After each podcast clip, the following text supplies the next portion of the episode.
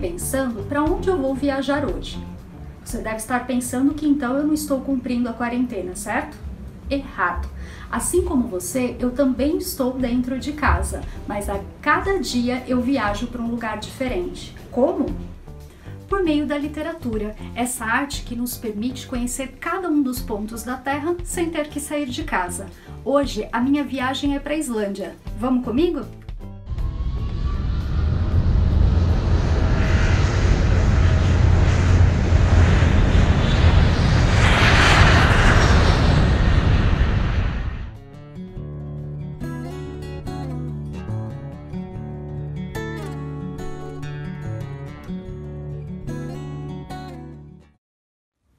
É na Islândia que se passa a narrativa de A Desumanização, obra do escritor português Walter Ugumãe.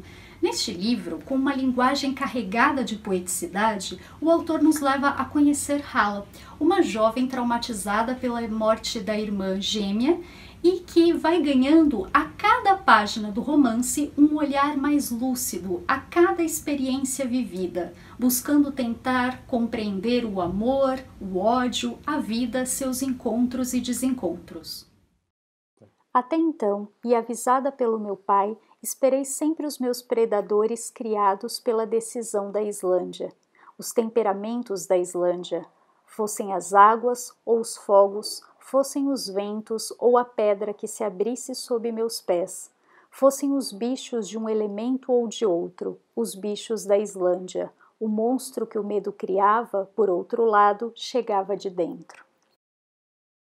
Como toda boa literatura, mais do que nos levar a conhecer as paisagens da Islândia, uma paisagem avassaladora e inóspita, a obra nos convida também a uma outra viagem, a conhecermos o nosso universo interior. Essa uma viagem muito mais profunda e difícil de se fazer.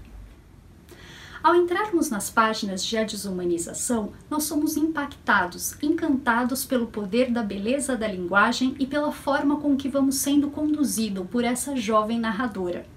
Cada uma das frases do romance, cortante, impactante, nos leva a parar, a pensar e a refletir que afinal não é só a história de Hala que está sendo contada, mas a história de cada um de nós. Afinal, esse é o poder da boa literatura ela trata daquilo que nos une, que nos aproxima, que nos torna iguais, a nossa essência humana. Havemos de dezembrar, dizia eu.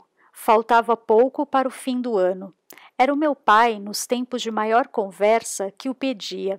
Depois de cada dificuldade, esperava que dezembrássemos todos, que era prometer que chegaríamos vivos e salvos ao fim do ano, entrados em janeiro, começados de novo a resistir.